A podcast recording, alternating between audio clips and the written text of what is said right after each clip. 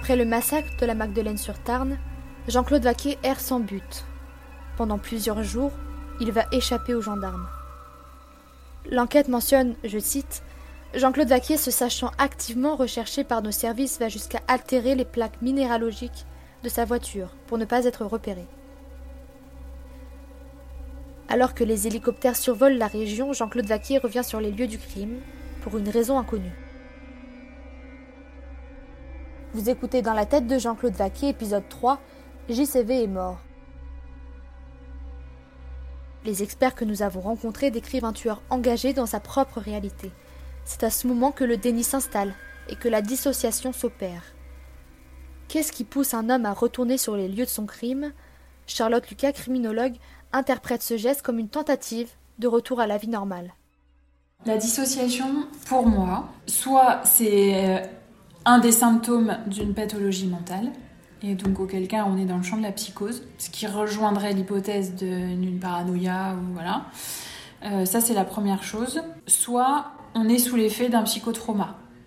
C'est-à-dire que le psychotrauma euh, euh, pose un voile et crée une rupture entre la réalité, la réalité concrète que vous et moi on est en train de constater, et la réalité de ce que vit le sujet.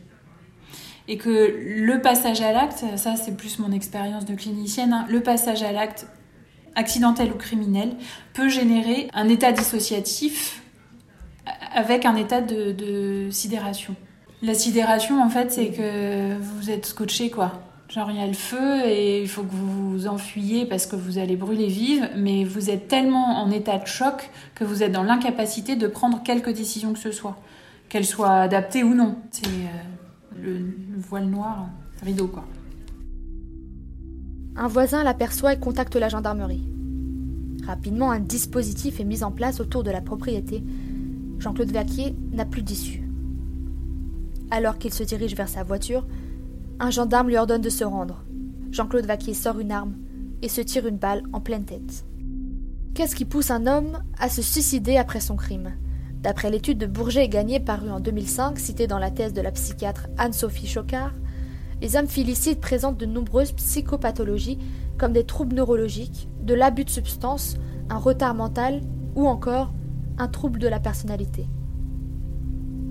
Des proches de Jean-Claude Vaquier ont fait état de son comportement bipolaire qui se serait aggravé peu de temps après ses accidents vasculaires cérébraux. Dans le cas de la tuerie de Magdeleine-sur-Tarn, on peut parler d'un acte d'homicide-suicide. Ce double acte a été théorisé par Anne-Sophie Chocard dans sa thèse publiée en 2002. Elle définit cet acte par un meurtre ou tentative de meurtre suivi d'un suicide ou de sa tentative dans les jours qui suivent. Qu'est-ce qui a poussé Jean-Claude Vaquier, l'auteur d'un quintuple homicide, en cavale depuis trois jours, à se suicider?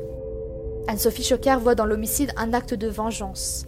Peut-être Jean-Claude Vaquier a-t-il agi sous le coup de la colère, aveuglé par sa peine et rongé par sa solitude à l'idée du divorce. Dans 74% des cas d'homicide-suicide, la séparation est à l'origine du passage à l'acte. Anne-Sophie Chocard qualifie l'auteur d'un homicide-suicide intrafamilial d'exterminateur familial.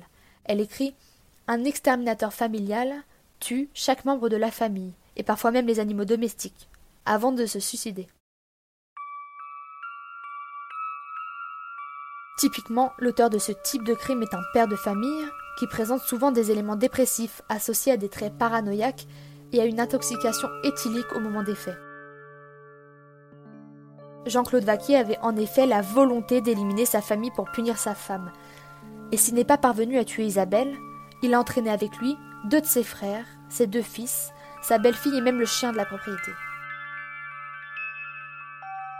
Il convient de différencier le suicide post-agressionnel, où l'auteur des faits se suicide pour s'éviter les conséquences morales ou pénales de l'acte, de l'homicide-suicide dans lequel l'impulsion suicidaire préexiste au passage à l'acte.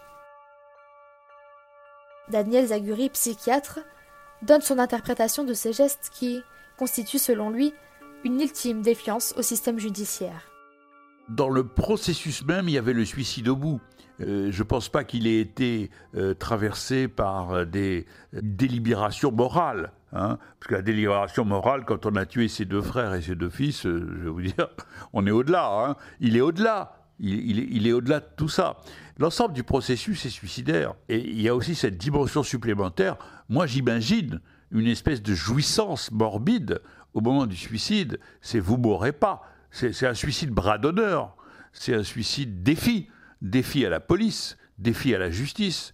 Il part et il échappe. Il y, a, il y a un côté bravache. Une interprétation partagée également par Charlotte Lucas, criminologue. Est-ce que c'est un suicide ou est-ce que c'est euh, un acte pour échapper? C'est pas très clair en fait. Il était armé en tout cas. Donc est-ce qu'il attendait de voir s'il allait pouvoir s'en sortir ou pas? Après, euh, le fait qu'il se soit suicidé, c'est aussi une manière de ne pas se confronter, de ne pas se soumettre. Donc c'est-à-dire qu'il reste dans l'omnipotence. Il reste tout puissant. Il a réussi à tuer tout le monde et objectivement, personne ne l'a attrapé personne n'a réussi à l'attraper, puisqu'il s'est tué.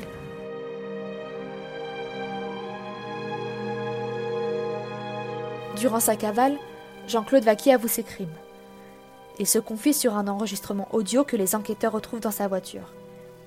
Les gendarmes écrivent ceci dans le procès-verbal de l'affaire. Lors de la perquisition effectuée dans son véhicule, nous avons découvert de nombreuses mini-cassettes audio et un dictaphone. L'exploitation des bandes a permis d'obtenir les aveux de Jean-Claude Vaquier qui déclare clairement avoir tué ses deux frères, Jacques et Bernard, ses deux enfants, Grégory et Benjamin, ainsi que la jeune Marion. Dans un article de l'époque paru dans la Dépêche, les journalistes donnent quelques précisions. Je cite Le ton de ses confidences, des arguments qu'il se donne pour justifier l'inimaginable, ne laisse à aucun moment place à un semblant de remords, voire des regrets. Le meurtrier n'explique pas, en revanche, pourquoi il est revenu samedi soir sur les lieux du drame et s'il avait l'intention de faire de nouvelles victimes. Par ailleurs, la dépêche fait état d'une lettre et d'un carnet de bord que Vaquier aurait laissé derrière lui. L'auteur des faits se serait confié par écrit depuis l'annonce de la demande de divorce d'Isabelle et jusqu'à son suicide. Un acte très certainement planifié, en croit la dernière page du carnet. Selon la dépêche, Jean-Claude Vaquier a dessiné un homme, canon pointé vers lui, suivi de la mention JCV est mort. Ces confessions, Charlotte Lucas les voit comme un moyen de s'approprier pleinement son crime, une manière de garder le contrôle sur la situation, et ce, jusqu'au moment où il décide de se suicider. Si on imagine qu'il euh, était effectivement dans sa vérité, qu'il a eu le sentiment d'avoir été trahi, et que du coup euh, il a pris la décision de les supprimer parce que c'était sa famille et qu'il avait décidé que sa famille ne survivrait pas, pour des motifs qui lui appartenaient du coup. Hein. Euh, du coup, l'enregistrement, on ne l'entend pas du tout comme un acte justificatoire, on l'entend comme un acte de, de bien marquer l'appartenance de son acte, que personne ne lui vole ou que personne ne, ne vienne se permettre d'en faire une autre lecture. C'est-à-dire que il maîtrise finalement, il a prévu les choses avant, il a construit le guet-apens, il s'est assuré que tout se passe comme il l'avait décidé, avec trois balles pour chacun. Et il a tenté d'y échapper, mais au final, il n'a pas été attrapé. Donc il reste dans la maîtrise. Et il reste dans la maîtrise avec cet enregistrement. C'est-à-dire qu'on ne peut pas en faire une autre interprétation, puisqu'il a expliqué, ce qui ne veut pas dire justifier, il a expliqué les faits.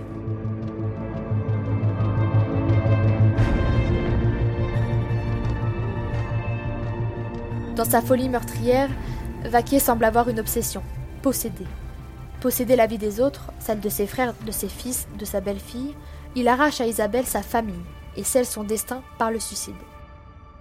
Que penser de ce geste final et des aveux de Jean-Claude Vaquier On pourrait supposer un regard de foi, mais il n'était vraisemblablement pas connu pour être un homme pieux. Non, il nous semble plus probable, au regard de nos recherches, que Jean-Claude Vaquier était un homme obsédé par le contrôle, jusqu'à mettre en scène sa mort et ainsi écrire son histoire pour la contrôler jusqu'à la fin.